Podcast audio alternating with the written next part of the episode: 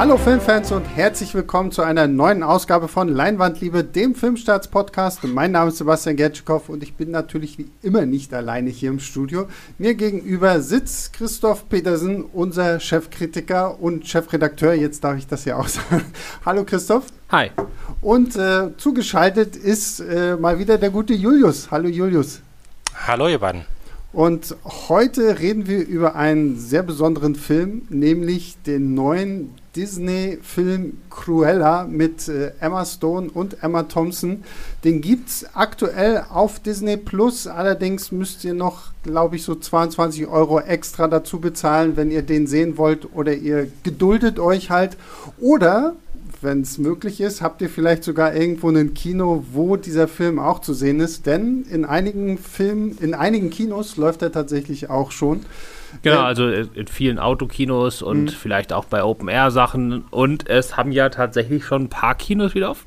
Ja, ich bin, ich bin auch sehr gespannt. Es geht also, langsam los. Ich, ich, ich, ich, muss, ich muss ja auch damit angeben, jetzt, wenn wir schon mal diese Aufnahme machen, ich gehe diese Woche gleich zweimal ins Kino. Ich freue mich schon sehr. Zwei Pressevorführungen, endlich mal wieder darf ich mein Hintern in einem Kinosessel äh, platzieren und. Äh, okay, soll ich angeben? Du, Ach, du guckst A Quiet Place 2, den habe ich vor eineinhalb Jahren gesehen. Ja, den habe ich, den habe ich, ich habe Quiet Place 2 auch schon vor einem Jahr gesehen, aber ich könnte keinen Podcast mehr dazu machen, weil ich mich an gefühlt nichts mehr erinnere. Und das zweite ist Godzilla, den habe ich im Februar gesehen. Ja, auf Godzilla freue ich mich sehr, den gucke ich am Donnerstag, das im großen Kino hier ähm, in, in, Berlin, im Zoopalast, äh, äh, dröhnt hoffentlich gut. Die neueste Kritik zu Godzilla vs. Kong ist jetzt tatsächlich auch schon online gegangen. Könnt ihr euch schon mal äh, darauf einstellen, was euch da vielleicht zu erwarten könnte. Aber äh, bevor wir jetzt noch lange rumfaseln, wir wollen über Cruella sprechen. Und äh, Julius, ich gebe den Kelch der Inhaltsangabe mal wieder an dich weiter ähm, dass du vielleicht einfach mal sagst, worum geht es denn in Cruella? Äh, ja, sehr gerne. Also Cruella beginnt, ähm, wenn, wenn, ich das jetzt noch richtig weiß, in den 60er Jahren. Also der Film sp spielt nicht in der Gegenwart oder sowas, sondern ist extra so ein paar Jahre in der Vergangenheit verortet, ähm, wo wir eine jo junge Cruella äh, kennenlernen, die damals noch nicht Cruella heißt, sondern Estella und mit ihrer Mutter ein ziemlich ähm, armes Leben führt und ähm, dann siedeln sie äh, wollen sie eigentlich nach London irgendwann übersiedeln, ähm, weil Cruella halt, oder beziehungsweise weil Estella ähm, auch auf der, auf der Schule, auf der sie, äh, auf der sie sich nicht wirklich zurechtkommt und immer wieder aneckt, weil sie halt so eine Art, ähm, schon in jungen Jahren quasi so eine, so eine punkige Figur ist. Ähm, und dann fahren sie dabei bei einer alten Freundin oder Bekannten von der Mutter vorbei. Und dann kommt die Mutter ähm, schockierenderweise zu Tode, fällt von einer Klippe herab. Ähm, äh, Estella schlägt sich daraufhin alleine nach London durch und äh, freundet sich dort mit zwei jungen Dieben und Herumtreibern an, die sie quasi ähm, in, ihre, ihre Bande aufnehmen und dann gibt es einen Zeitsprung in die 70er und wir sehen, wie diese, diese drei quasi ähm, so ihre Dinger durchziehen und halt eben hier und da betrügen und stehlen und klauen und alles, was sie, was sie können. Und gleichzeitig hat aber Estella weiterhin den Traum, den sie schon seit ihrer Kindheit hat, dass sie eine Modedesignerin wird. Und irgendwann ähm, schafft sie es dann zuerst in so ein sehr angesagtes Kaufhaus in London und später dann sogar in, die, in den Betrieb der Baroness äh, von Emma Thompson gespielt, die ähm, quasi die angesagteste und tollste und äh, beste Modedesignerin der Zeit ist. Genau. Ja. Und ein Monster. Und, und sie ist ein Monster. und ähm, ja. wenn ihr euch vielleicht wundert, warum Julius so viel geredet hat, das ist vollkommen richtig so, denn dieser Film geht über zwei Stunden und dementsprechend, wir haben ja, ich weiß nicht, vielleicht machen wir ja noch einen Spoiler-Teil, um über das Ende zu reden, aber es kommt ja noch sehr viel mehr. Ähm, ja, dann legen wir mal los, weil ich bin tatsächlich sehr gespannt, bis auf. Äh, ja, das ist total unfair hier.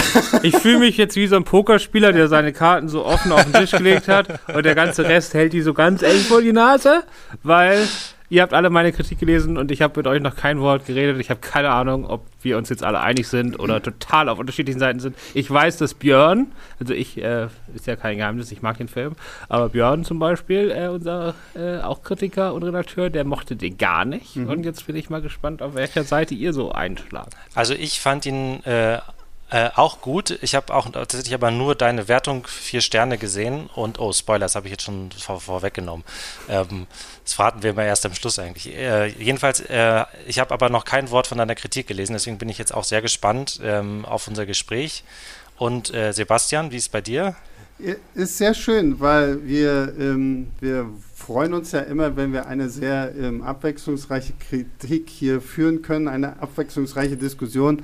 Und äh, ich fand, das war eine absolute Katastrophe. Also ich habe mich zwei oh, wow. Stunden lang noch nie so dermaßen gelangweilt bei einem Film, der einfach so komplett überfrachtet war. Und das größte Problem, finde ich, für mich ist einfach die Tatsache, dass dieser Film für mich nicht als Cruella Prequel funktioniert.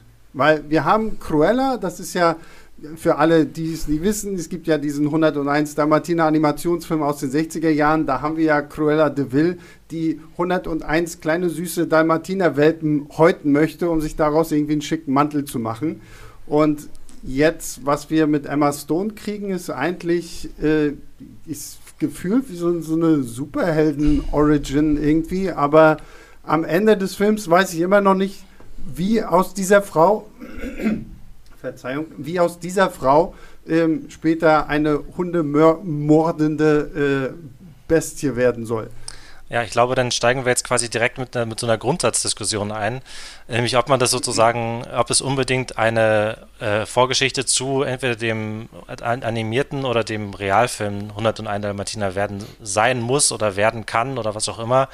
Ähm, ich weiß nicht, ich habe äh, eher ein Problem gehabt in der Vergangenheit mit den Disney-Realfilm-Remakes, davon gibt es ja schon eine ganze Stange, die äh, einfach nur das nachmachen, was der Animationsfilm auch schon gemacht mhm. hat. Also ähm, Die Schöne und das Biest fand ich eher so, hm, ähm, und 100, äh, Quatsch, und König der Löwen ging mir auch so.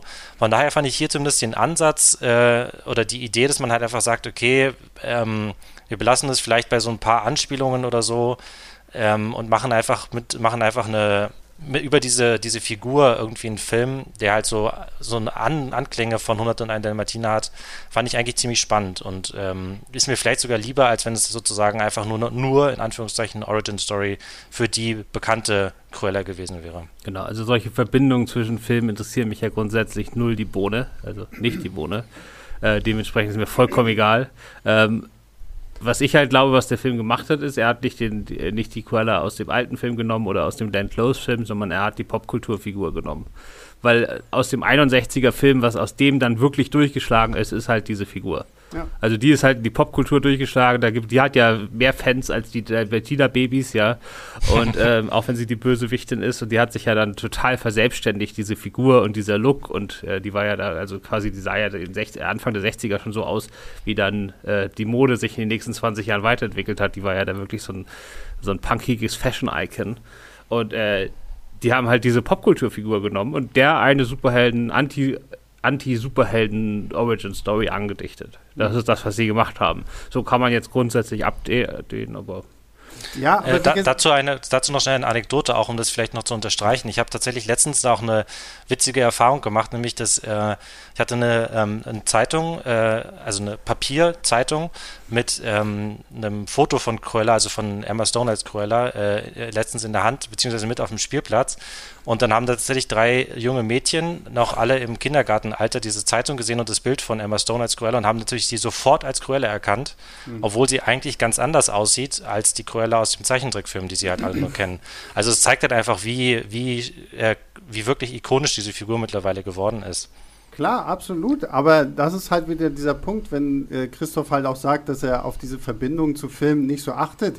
Äh, ist mir letztendlich ist mir auch egal. Nur dieser Film will es ja ganz offensichtlich so haben. Und ich finde, so das, was er uns als Vorgeschichte zu Cruella erklärt, ist genauso bescheuert gemacht, wie sie es in Solo A Star Wars Story gemacht haben, wenn sie uns irgendwie erklären, ach, ihr habt euch gewundert, warum Han Solo Solo mit Nachnamen heißt, hier habt ihr die mhm. Erklärung dafür.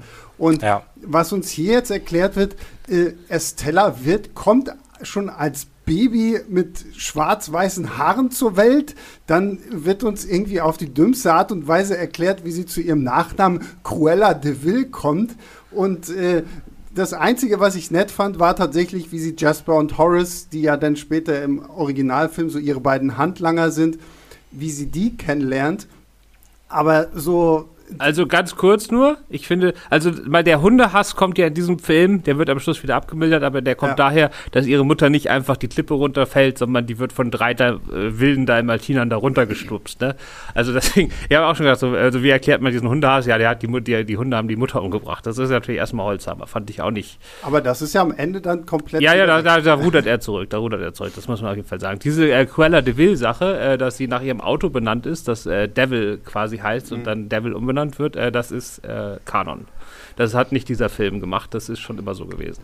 Klar, aber trotzdem, ich, ich finde einfach so, dieser Film setzt halt so diese Versatzstücke an, um, um halt so, so zumindest, ach ja, stimmt, wir sind ja noch ein Cruella-Film. Ich glaube, ich hätte diesen Film auch einfach vielleicht mit anderen Augen gesehen, wenn man das einfach als äh, neues Projekt irgendwie genommen hätte, wenn, wenn wir eben nicht diese Verbindung zu Cruella de Vil gehabt hätten, sondern wenn man halt wirklich bei Disney gesagt hätte, wir machen was Neues. Und ich, ich bin da auch vollkommen bei Julius. Die, die, die Grundsatzidee, dass man halt nicht einfach nur das Original nimmt und daraus jetzt so ein Live-Action-Remake macht, finde ich vollkommen okay. Aber ich finde, was der Film uns dann hier so erzählt, ähm, wir haben diesen, diesen ewig langen Anfang mit, mit der jungen Cruella. Da finde ich schon mal schade, dass wir Emily Beecham, die ihre Mutter spielt, die ist, ähm, dass die, die verschwindet mir viel zu schnell. Ich mag Emily Beecham spätestens seit der Serie hier Into the Badlands sehr. Dann, aber dann diese ganze Kinderstory auch mit ihr da in London, das ist halt irgendwie schnell erzählt. Dann haben wir, dann kommt dieser Mittelteil, wo wir so ein bisschen der Teufel trägt Prada haben, der irgendwie aber auch für mich in zu vielen äh, Kleinigkeiten untergeht, anstatt dass man mir wirklich so, so ein bisschen diesen, diesen Konflikt zwischen halt dieser Baroness und ähm, Cruella so richtig aufbaut. Also das war mir einfach irgendwie ein bisschen zu, zu lahmarschig erzählt auch. Also das finde ich tatsächlich in dem Fall äh, gar nicht, weil mir hat der Film einfach, der hat so viel Schwung wirklich in jeder Szene eigentlich, ähm, dass mich das über also ich habe mir auch aufgeschrieben, dass ich ihn ein bisschen lang fand im Endeffekt. Also der ist ja wirklich ja zwei Stunden und 15 Minuten oder sowas mit, mit Credits. Das ist in, insgesamt, finde ich, auch ein bisschen zu lang. Also wenn der so unter, unter zwei Stunden oder vielleicht sogar so 100 Minuten oder sowas gewesen wäre, vielleicht wäre das noch schwungvoller oder noch, noch äh, dynamischer gewesen. Aber ich finde einfach die Inszenierung, äh, Craig Gillespie heißt der, der Regisseur, der hat äh, zuletzt etwa den I, Tonya Film gemacht mit ähm, Margot mhm. Robbie, die, diese ähm, angebliche äh, Eislaufmörderin die Eishexe, glaube ich, wurde sie ja dann in den Medien betitelt. Ähm, der, also die ist einfach, der Film ist einfach so, so wahnsinnig schwungvoll gefilmt und inszeniert. Also ich habe mir da zum Beispiel diese, es gibt so einmal ganz am Anfang, wo sich die, die drei Kinder kennenlernen, gibt so eine Szene, wo die ähm, in ihr Versteck hochklettern und das ist mit so einer langen Kam Kamerafahrt gedreht, wo sich die Kamera um so ein altes, zerstörtes mhm. Fabrikgebäude rumdreht und man irgendwie sieht, wie diese, die drei Kinder da hochklettern.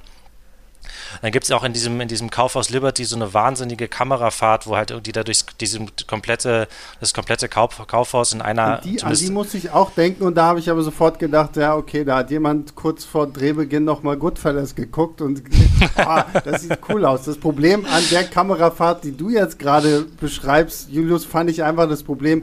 Äh, bei, bei Scorsese sehen wir halt unsere Hauptfigur damit durchwandern. Hier wandern wir einfach nur irgendwie durch, durch ein großes Kaufhaus, um am Ende den Gag zu haben, dass Cruella nicht den, äh, den Job bekommen hat, den sie eigentlich haben wollte, sondern das Klo putzen muss.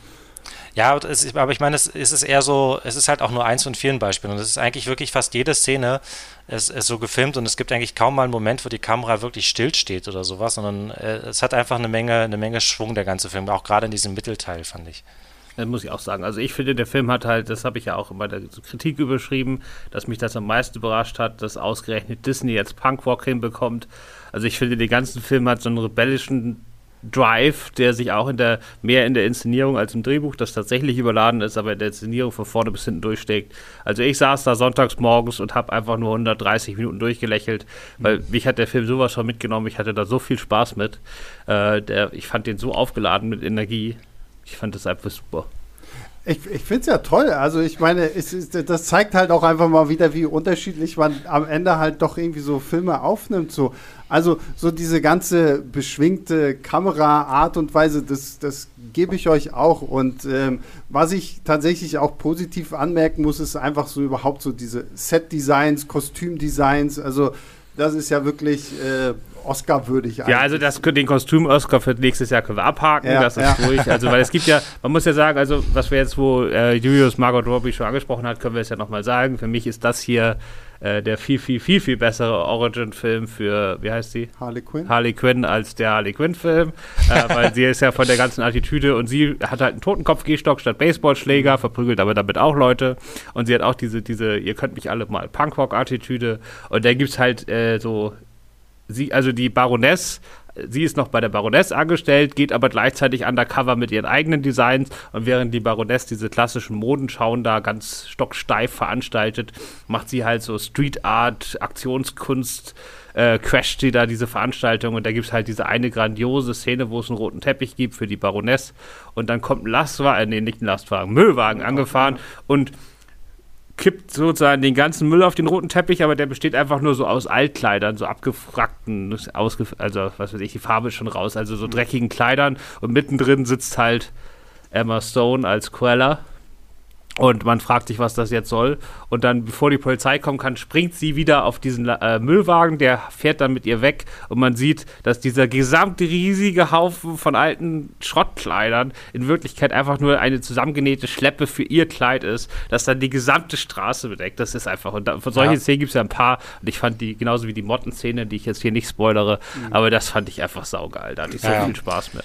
Also ich bin jetzt auch wirklich niemand, der sich, der sich irgendwie für, für Mode interessiert oder für so Haute Couture oder sowas, aber es ist halt wirklich, also manche von den, von den Cruella-Looks, also bewusst Cruella, äh, weil halt sozusagen als diese, diese, es gibt ja so eine ganze Montage im Mittelteil, wo Cruella halt immer wieder die Baroness halt übertrumpft mit ihren, mit ihren Aktionen und ihren, und ihren Designs und sowas.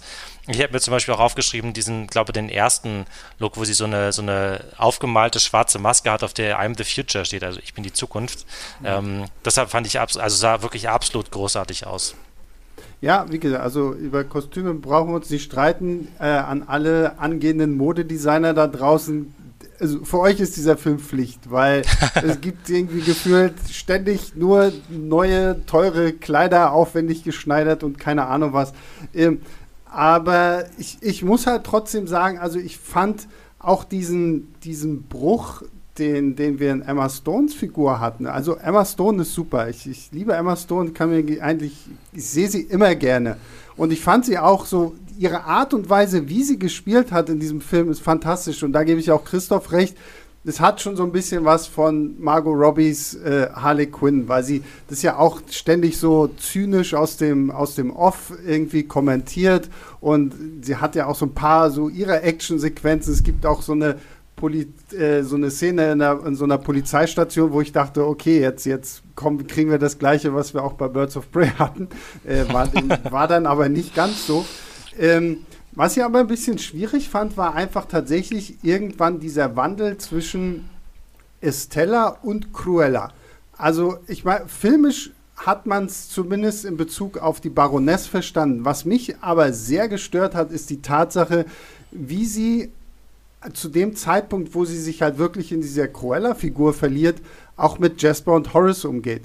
Also ich meine, diese beiden haben sie quasi äh, aufgenommen, als sie niemanden als sie niemanden hatte und haben sich auch irgendwo um sie gekümmert. Klar ist sie irgendwann so ein bisschen zur Anführerin geworden, aber dieser Punkt, wo sie anfängt, die beiden wie Arschlöcher zu behandeln, den, der hat sich für mich nie so richtig ergeben. Und auch die Tatsache, dass ja auch Jasper und Horace ja irgendwann sehr kritisch damit umgehen und zumindest kritisch darüber denken, wie Cruella irgendwie ihre Aktion durchführt und irgendwann dann aber sagen, naja, okay, gut, aber egal. So, das hat mich so gestört, gerade auch was, was Cruella angeht, dass ich so diesen, die, diesen Wandel, finde ich, hätte man interessanter gestalten können. Naja, die sind halt einfach loyal, die sind schon sauer. Mhm. Aber auf ihrer Seite, also ich fand das halt, äh, was bei vielen Anti-Helden, Superhelden, äh, Anti-Helden, Super-Comic-Verfilmungen äh, für mich nicht funktioniert, nämlich, dass die wirklich ambivalent sind, sondern die tun immer nur so, als ob sie ambivalent sind. Also Harley Quinn zum Beispiel ist ja überhaupt nicht ambivalent.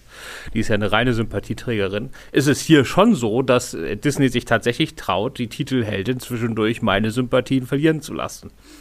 Also ich äh, war zwischendurch nicht auf Cruellas Seite.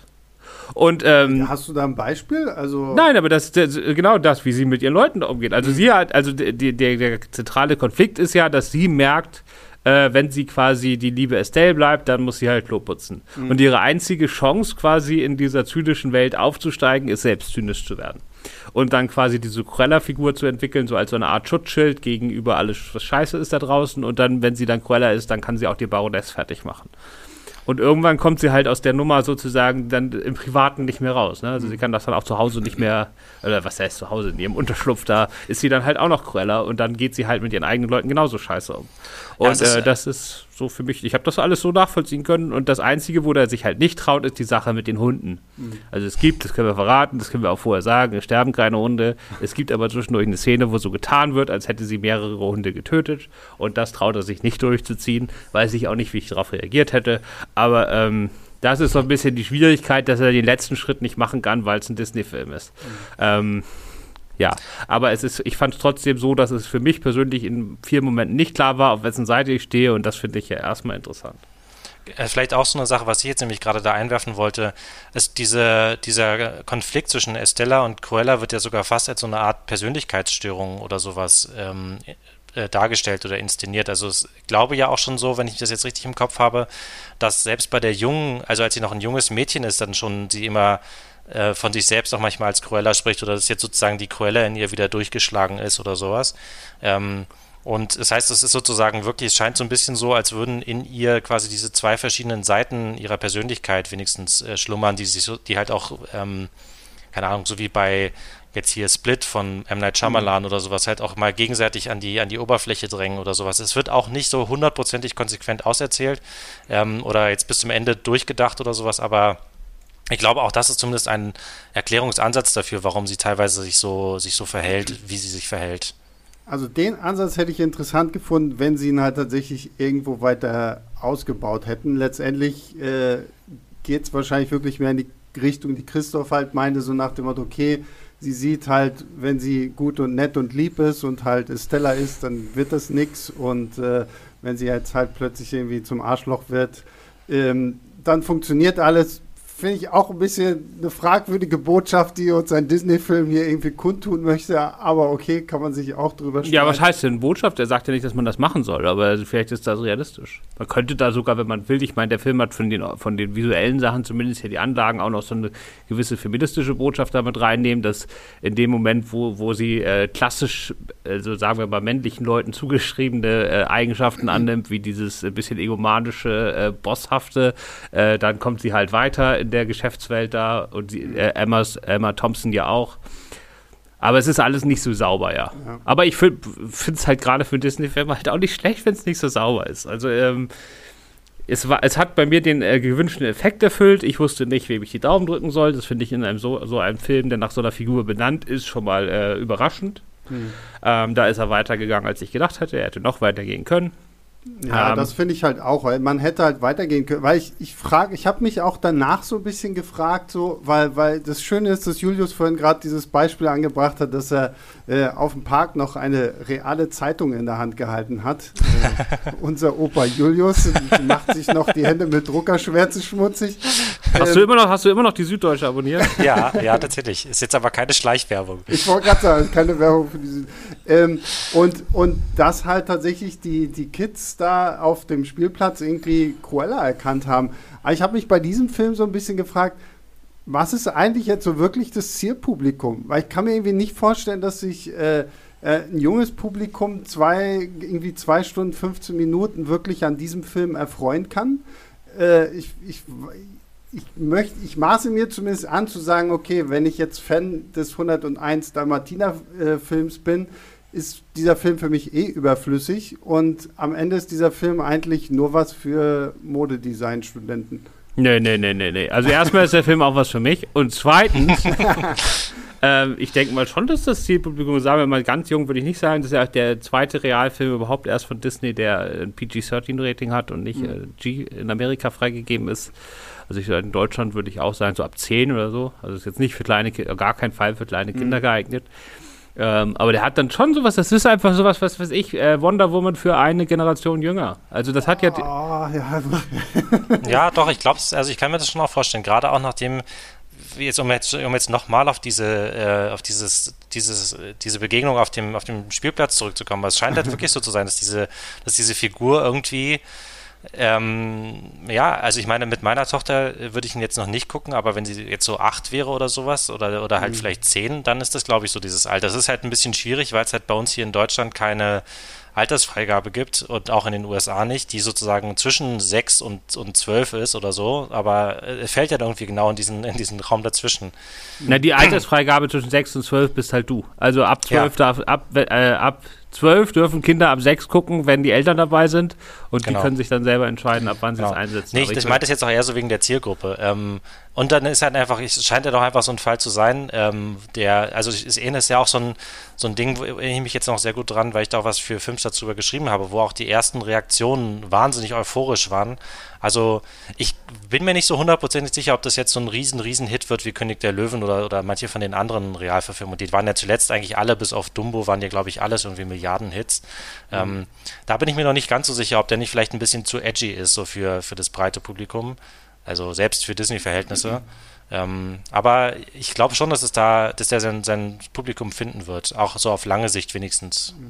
Ja, ich finde, sie ist halt einfach auch echt viel zu lang. Und dafür, dass halt irgendwie zwei Stunden werden für mich einfach nicht gut gefüllt. So. Also ich finde, dieser Film hätte 90 Minuten lang sein können, hätte immer noch diese ganze Geschichte erzählen können, die er jetzt erzählt, weil so viel teilweise auch zu sehr ausgeschmückt wird und dann finde ich, ist er mir letztendlich auch, muss ich ganz ehrlich sagen, A, nicht punkrockig genug, so für das, was er sein soll, abgesehen von, wenn Cruella halt so ihre, ihre ähm, coolen Auftritte hat.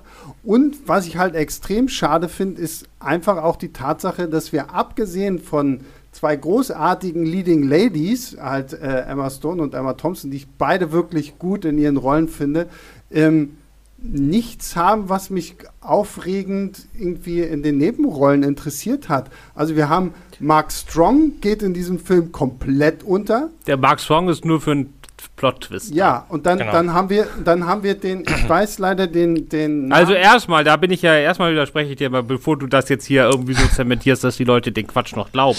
Also, erstmal Joel Fry und Paul mal ganz kurz, noch mal ganz kurz.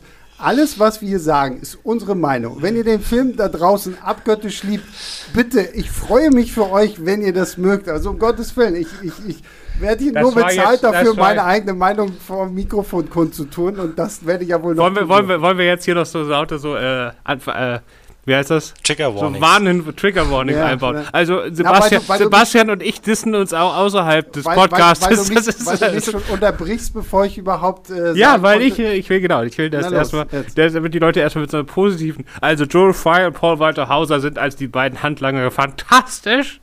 Die sind absolut fantastischer als die beiden. Ich weiß wirklich nicht, was du hast. Die sind das Herz dieses Films und ich fand die dermaßen endsympathisch. Einfach nur großartig, die beiden. Ja, äh, ähm, nein, aber mir geht es ja um die ganzen. Äh, die beiden fand ich auch nett. Also, das finde ich, haben sie gut gemacht. Aber ich finde, auch hier hätten sie, hätte man irgendwie mehr noch auf diesen ganzen Zwiespalt zwischen den beiden äh, eingehen können. Weil am, am Ende halten sie halt die Fresse und das war's so. Das ist, ist so das ganze Problem, was ich auch irgendwie mit allen äh, männlichen Figuren irgendwie in diesem Film habe. So. Auch Mark Strong hat halt einfach immer nur die Fresse zu halten. Und was ich sehr schade finde, und das ist einfach so ein Punkt, da hat Disney jetzt auch aus in diesem Film nichts draus gemacht. Und ich weiß, Christoph hat da äh, den Zettel, wo die ganzen Namen draufstehen. Ähm, Cruella trifft ja irgendwann diesen ähm, so einen so so ein jungen Mann, der sich anzieht wie David Bowie und der ja so eine so eine Boutique hat. Äh, Arti. Den ich, Arti. Den ich, den ich äh, fantastisch fand. So als, als Figur her fand ich ihn fantastisch. Aber da wurde wieder so nichts draus gemacht, außer dass wir halt irgendwie so, das ist so ein bisschen der, der Alfred für Cruella, der ihr so ein bisschen dabei hilft, irgendwie Kostüme zu nähen. Und ähm, es wird zwar auch nie so richtig gesagt, aber ist jetzt auch nur hier eine homosexuelle Figur bei Disney, was man ja schon irgendwie auch schon halb applaudieren muss, dass sie es mal irgendwie hinkriegen. Aber auch der, finde ich, verschwindet für mich irgendwie so im Nichts, weil einfach auch aus ihm nichts gemacht wird. Also ich, ich finde, ich bin erstmal bin ich mit, mit Christoph einer Meinung, ich habe mir die Nebenfiguren auch als, als positive, äh, positives Element aufgeschrieben. Ich fand auch, dass gerade Paul Walter Hauser, der, ähm, ich weiß nicht, jetzt einen von den beiden ich bringe die immer durcheinander. Äh, der spielt Horace. Horace, Horace, genau. Ähm, und äh, John oder McCrae, Stingray, der. Oder Stingray bei Cobra Kai Staffel 2. genau. Und John McCrae, der, ähm, der Artie spielt, habe ich mir auch als absolute Szenendiebe auf jeden Fall äh, aufgeschrieben. Ähm, ich finde aber, äh, ich, ich sehe so ein bisschen, was du meinst, dass die, dass die sozusagen jetzt weniger ähm, als, als wirkliche Figuren funktionieren. Ich, ich finde, ich sehe aber, ich sehe, dass sie in so einer Tradition von diesen altbekannten ähm, Disney-Zeichentrick-Sidekicks stehen. Einfach nur halt eben keine Tiere mhm. sind, sondern halt ähm, mhm. Menschen in dem, in dem Realfilm. Oder jetzt meinetwegen auch bei den Animationsfilmen von Disney. Also jetzt bei Rapunzel gab es ja zum Beispiel dieses Chamäleon und so. Mhm. Also das hat einfach eine lange Tradition bei, äh, bei Disney. Und hier sind jetzt weniger, gibt es jetzt halt äh, keine, es gibt auch tierische Sidekicks. Ähm, ich fand jetzt, die Hunde haben mich jetzt alle nicht wahnsinnig umgehauen, aber ich bin mir sicher, dass, da, dass es da viele Hundefans draußen gibt, die ähm, bei, diesen, bei diesen beiden äh, Hunden oder bei den, die, die zu der Gang da gehören oder bei den drei Dalmatinern von der Baroness halt irgendwie jedes Mal entzückt, entzückt sein werden. Aber ich fand halt eben äh, Paul Walter Hauser, John McRae, Joe Fry, die fand ich super als einfach so als menschliche Sidekicks, die halt so ihre Szenen hatten, die sie komplett an sich gerissen haben, die ihre, die ihre super Gags oder One-Liner zwischendurch hatten. Ähm, hat mich überhaupt nicht gestört, dass die jetzt nicht weiter groß äh, charakterisiert wurden, die Figuren oder so.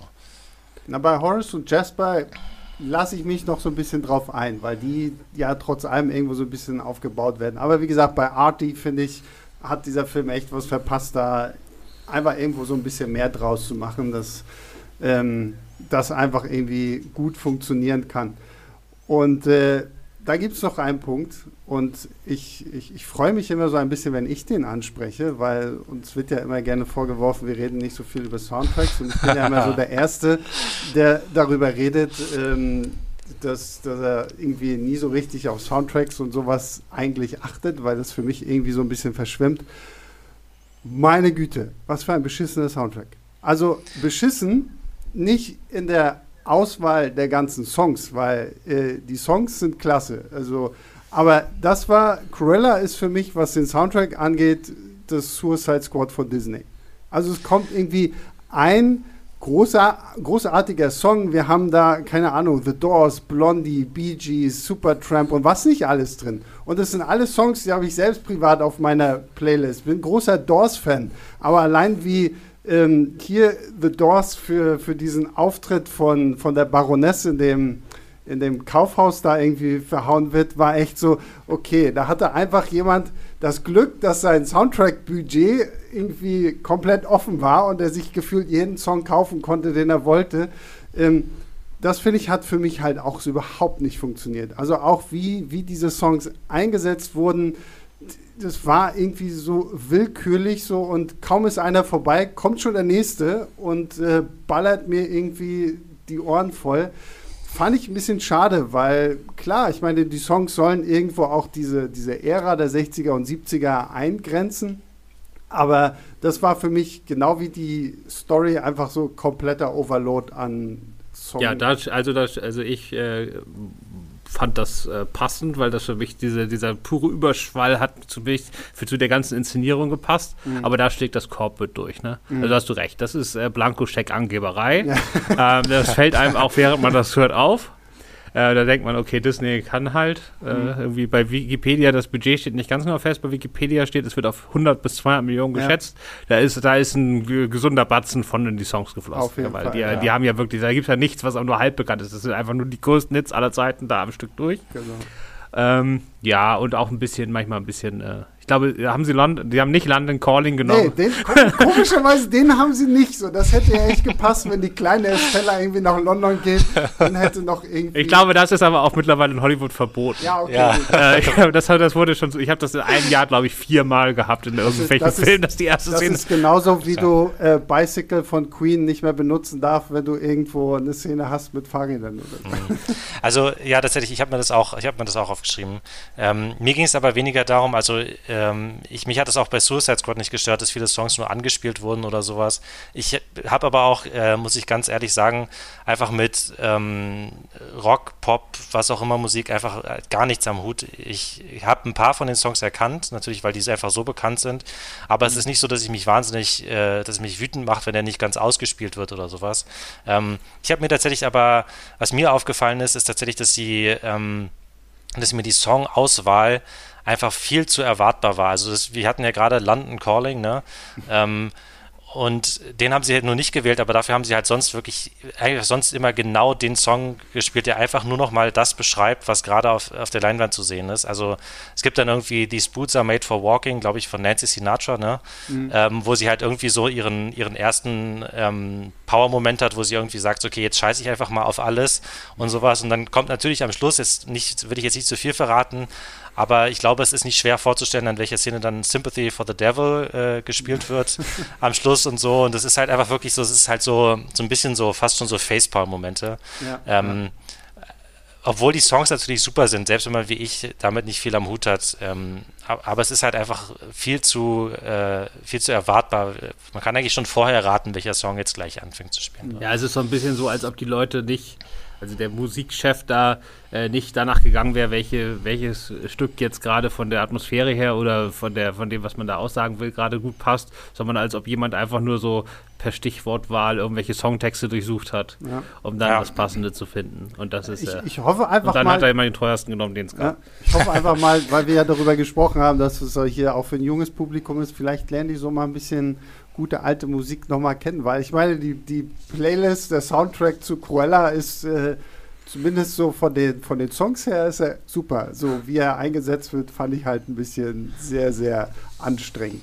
Ähm, was, was ich ja, ich habe ja vorhin schon gesagt, okay, dieser Film ist für mich noch nicht quasi so wirklich so diese Origin wo ich jetzt mir sagen kann, okay, das ist die gleiche Figur, die später halt zu der Figur wird, die man im Animationsfilm kennt. Und ich habe jetzt letztens gelesen, dass sowohl Emma Thompson als auch Emma Stone durchaus Bock darauf hätten, einen zweiten Teil zu machen. Und da bin ich dann irgendwie so auch wieder halb vom Stuhl gefallen, weil sie dann meinten, ja, und wenn, dann würden wir uns was wünschen im Stile von der Pate 2. So nach dem Motto, was Sequel und Prequel gleichzeitig ist. Ich dachte, was, was wollt ihr mir denn jetzt noch mehr als, als Prequel irgendwie erzählen? So, dann, dann macht lieber diesen Film irgendwo weiter und äh, kommt irgendwann mal an diesen Punkt, wo man sagen kann, ja, okay, gut, jetzt verstehe ich, warum diese Frau so geworden ist, wie ich sie eigentlich kenne. Hättet ihr, äh, gut, ich meine, bei euch muss ich wahrscheinlich nicht fragen, ihr hättet schon Interesse daran, dass es einen zweiten Teil Nö, gibt? Oder? Überhaupt nicht. nicht. Okay. Mir reicht das, das hat so durchgepowert. Ist ja nicht so, dass mich die Story jetzt großartig interessiert. Ich fand die Energie geil, mhm. ich fand diese ganzen Popkultur-Extravaganzen cool und ich weiß, das ist alles die Corporate-Version, aber ich gucke auch die Filme, wo es das Richtige gibt, aber das hier mhm. ist die Corporate-Version, aber die ist so overpowered, das hat mich da sonntags morgens zwei Stunden lang da durchgepustet. Das hat Spaß gemacht und jetzt reicht's auch. Mhm. Es ist ja. nicht so, dass ich sage, was passiert jetzt als nächstes. Ja. Die Pate-Version wäre wahrscheinlich, äh, dass die Baroness quasi der äh, Pate ist und dass man dann sozusagen gleichzeitig sieht, warum sie so geworden ist. Oh, Aber das ist ja dann quasi dasselbe wie hier und dann, wie es dann mit Emma weitergeht und wie sie dann vielleicht, dann könnte man es ja wirklich machen, dass Emma dann, also äh, Emma Stone dann als Cruella dann wirklich korrumpiert wird im zweiten Teil, dass man dann den Übergang schafft aber das interessiert mich null gar hm. nichts. Nee. Mich auch nicht. Also ich sehe so ein bisschen das ähnliche Problem. Äh, auch hier, wir drei sind uns ja bei der Bewertung von Joker äh, mit äh, Joaquin Phoenix nicht einig. Aber ich denke, wir sind uns relativ einig darin, dass es halt ähm, das fortzusetzen auch nicht unbedingt leicht wird, wenn das überhaupt nicht eine absolute Katastrophe wird. Ähm, weil ich habe keine Ahnung, wie man da noch irgendwie sinnvoll noch, noch mal noch, noch weiter stricken will mit dieser Figur. Und so ähnlich sehe ich das hier halt eben auch. Also nicht, dass diese beiden Filme, es gab ja, ich glaube auch bei uns auf der Seite, wo der erste Trailer kam, natürlich sofort die Vergleiche zu Joker, weil das halt eben auch so ein bisschen so dieses punkige Underdog gegen irgendwie Establishment-Variante ist. Aber so richtig viele Gemeinsamkeiten gibt es, glaube ich, in den fertigen Filmen eigentlich nicht. Ähm, aber ich sehe ein ähnliches Problem, dass sich mich eine Fortsetzung eigentlich gar nicht interessiert auch. Also, weil du kannst dann wirklich einfach nur sagen, okay, wir machen die Figur zu der Zeichentrick-Variante oder zu Glenn Close und das ist irgendwie, boah, nee. Hm. Und das sind halt auch so, das sind so lebendig gewordene Popkulturmomente. Und das ist ja nicht so, dass, also beim Joker jetzt, ich mag den ja überhaupt nicht, aber auch da da ist das, die Story ist doch total wurscht in dem Film. Also selbst wenn man den mag. Das ist halt ein, ein Popkulturmoment und das hier genauso. Ja, also wer, wer die Filme jetzt hauptsächlich wegen der tollen Story gut findet und sagt, ja, ich will klar, jetzt wissen, wie es weitergeht, da kann, also. Ich, ich, ich habe mich schon die ganze Zeit gefragt, wann wir auf Joker zu sprechen kommen, weil das ist ja hier irgendwie so ein bisschen offensichtlich. Aber wie gesagt, bei Joker hat es von der, von der tatsächlichen Figurentwicklung für mich einfach besser funktioniert. Am Ende ähm, möchte dieser Film mir suggerieren, ja, Cruella ist ja eigentlich eine ganz coole. Und der Film endet wie geführt jeder Superhelden-Origin-Film damit so, okay, und jetzt gehen die großen Abenteuer von Cruella los. Während ich bei, bei Joker am Ende ganz genau weiß, okay, dieser Typ ist der abgefuckteste Typ, den ich mir irgendwie vorstellen kann. Und Cruella ist das für mich halt am Ende des Films nicht, weil am Ende ist sie quasi irgendwie so ja, eigentlich die, die, ja, sagen wir vielleicht mal Anti-Heldin.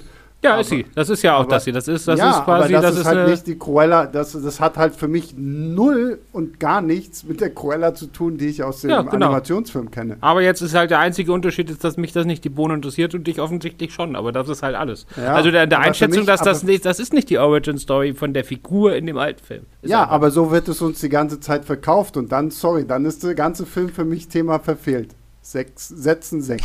Was, was irgendjemand will, ist mir grundsätzlich sowieso wurscht. Also was ein Regisseur will und was der mir erzählen will, das ist wurscht. Mich interessiert nur, was bei mir ankommt. Ja, gut, und, äh, ja, und wenn, der, wenn der Regisseur sagt, er will, hat, hat seinen Film gemacht, um A zu erreichen und bei mir erreicht er B und ich finde B super, ist mir vollkommen egal, dass er A nicht erreicht hat.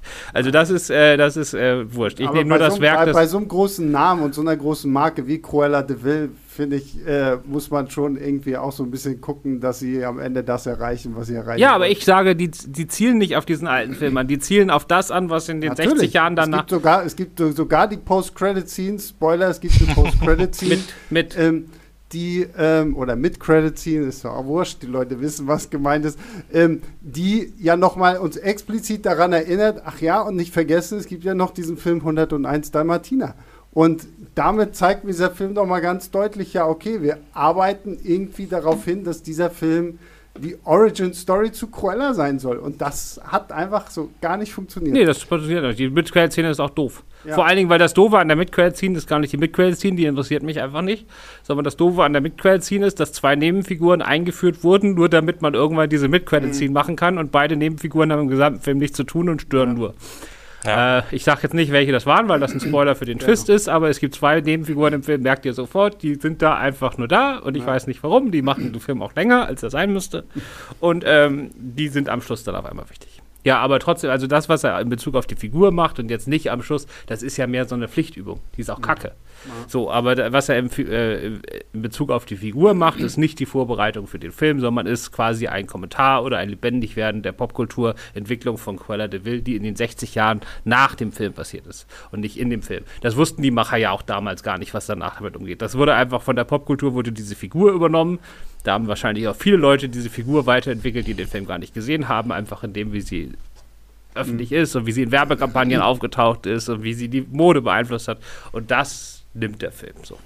Und da bin ich mal gespannt, würde mich jetzt mal interessieren, wenn jetzt, wenn es jetzt einen Gillespie-Cut gäbe von Cruella, ähm, welche, welche Szenen, ob das jetzt, also, ob, weil wir ja vorhin schon drüber über die, die Intention des Regisseurs gesprochen haben, wie viel sozusagen jetzt da von, von Disney quasi äh, vorgeschrieben wurde und äh, wie sehr sich das mit, mit Craig Gillespies äh, Vision für den Film mhm. eigentlich äh, gerieben mhm. oder, oder ähm, äh, irgendwie ineinander geraten, gegeneinander äh, gestrebt hat oder was auch immer. Naja, mal gucken. also, aber ich habe ich hab jetzt alle Filme von ihm gesehen, die er gemacht hat. Und ich muss sagen, der scheint mir nicht unbedingt, der ist mehr so ein Handwerker als ein mhm. Visionär. Ja, das war eine interessant hitzige Diskussion und äh, dann würde ich mal sagen, kommen wir jetzt abschließend zum Fazit und äh, Christoph, dir gebührt die Ehre, du darfst anfangen. Ja, wie schon in meiner Vier-Sterne-Kritik, und das sind eher viereinhalb als dreieinhalb. Äh, der Film ist eine der besten, für mich eine der besten Anti-Helden-Origin-Stories, die es gibt. Und da, äh, obwohl er nicht dem Comic basiert, der wischt mit Joker, Harley Quinn und äh, Venom den Boden auf. Äh, ich hatte einen fantastischen Sonntagmorgen damit und äh, ja, das ist meine Meinung. Okay. Äh, Julius? ja, bei mir sind es, ich würde dreieinhalb geben, ähm, tendenziell eher drei als vier, aber ich, also auf jeden Fall, ich dreieinhalb, ähm, war ich doch eigentlich genug Spaß damit hatte. Ich war nicht begeistert, also offen, nicht so begeistert wie Christoph offenbar war, aber ich hatte durchaus Spaß. Ähm, mich, ich fand ihn auch optisch äh, toll, die Kostüme und so haben wir alles drüber gesprochen, die Darsteller toll, mhm. die Darstellerinnen vor allem auch. Ähm, also ich war auch, fand ihn einfach gut. Also ich gebe einen Stern. Wohlwollen oh. vielleicht anderthalb, aber ich glaube, ich bleibe eher ein. Also abgesehen von Emma Stone und Emma Thompson und äh, den, den Kleidern hat dieser Film bei mir einfach so gar nicht gezündet. So. Also ich fand ihn viel zu lang, der ganze Soundtrack war zu überfrachtet, die Stories zu überfrachtet, die Charaktere entwickeln sich für mich auch irgendwie nicht so richtig so, wie ich es mir vorgestellt hätte für diese Art von Geschichte. Deswegen, meins war es überhaupt nicht, aber wie gesagt, ne, das ist nur meine Meinung. Also ähm, ich habe auch schon in meinem, in meinem YouTube-Video ganz viele Leute, die mich beschimpfen nach dem Motto, ich hätte den Film nicht verstanden und er ist total fantastisch. Ähm, kann ja alles sein. Wie gesagt, wenn ihr ihn mögt, umso besser. Ähm, Gibt es jetzt auf Disney Plus für eine extra Gebühr von 21,99 Euro oder so. Könnt ihr euch da angucken und äh, schreiben. Oder im Kino, das würde ich aber genau, auch sagen. Ja, stimmt. Und ja, deswegen, ähm, und ihr könnt mir dann gerne an leinwandliebe.filmstarts.de schreiben, ähm, wie, wie ihr zu dem Film steht, wen ihr eher unterstützt, Julius und Christoph oder mich. Und äh, ja, damit bedanke ich mich zuerst bei Christoph. Vielen Dank, dass du wieder hier im Büro warst. Es ist immer cool, dass du mal hier vorbeischaust. Gerne. Und äh, vielen Dank an Julius. Ich hoffe, wir sehen uns auch mal bald wieder in, in live und echt und in Farbe und ja, so. Ja, ich will auch mal alleine schon um die Verantwortung los zu sein, dass ich hier meine eigene Aufnahme mal machen muss für den, für den Podcast. genau. ja, also sehr gerne. Ich, ich bin sehr gerne ja. auch bald wieder im, im Studio zum Aufnehmen. Sehr cool. Ja, und unser größter Dank geht natürlich an alle, die immer fleißig zuhören, die ähm, sich daran erfreuen, dass wir hier so viel Geschwurbel schwurbeln. Und äh, vielen Dank fürs Zuhören. Vielen Dank auch für die ganzen Zu Zuwendungen, Zuschreibungen, äh, E-Mails, die wir bekommen an leinwandliebertfilmstarts.de. Freut uns immer sehr, wenn wir da von euch Lob, Kritik und Anmerkungen bekommen damit verabschiede ich mich. Ich wünsche euch äh, eine gute Woche. Hoffentlich könnt ihr vielleicht schon mal irgendwo wieder ins Kino gehen. Ähm, guckt auf jeden Fall ganz viele Filme und wir hören uns nächste Woche wieder. Bis dahin, macht's gut. Ciao, ciao. Leinwandliebe und Sebastians 5 Minuten sind Filmstarts-Podcasts der Webedia GmbH. Moderation und Schnitt Sebastian Gertschikow, Produktion Tobias Meyer, Monique Stibbe und Nina Becker. Die Songs Take a Chance und Easy Jam im Intro und Outro kommen von Kevin McLeod. Die Links zur Musik und zur Lizenz findet ihr in den Shownotes.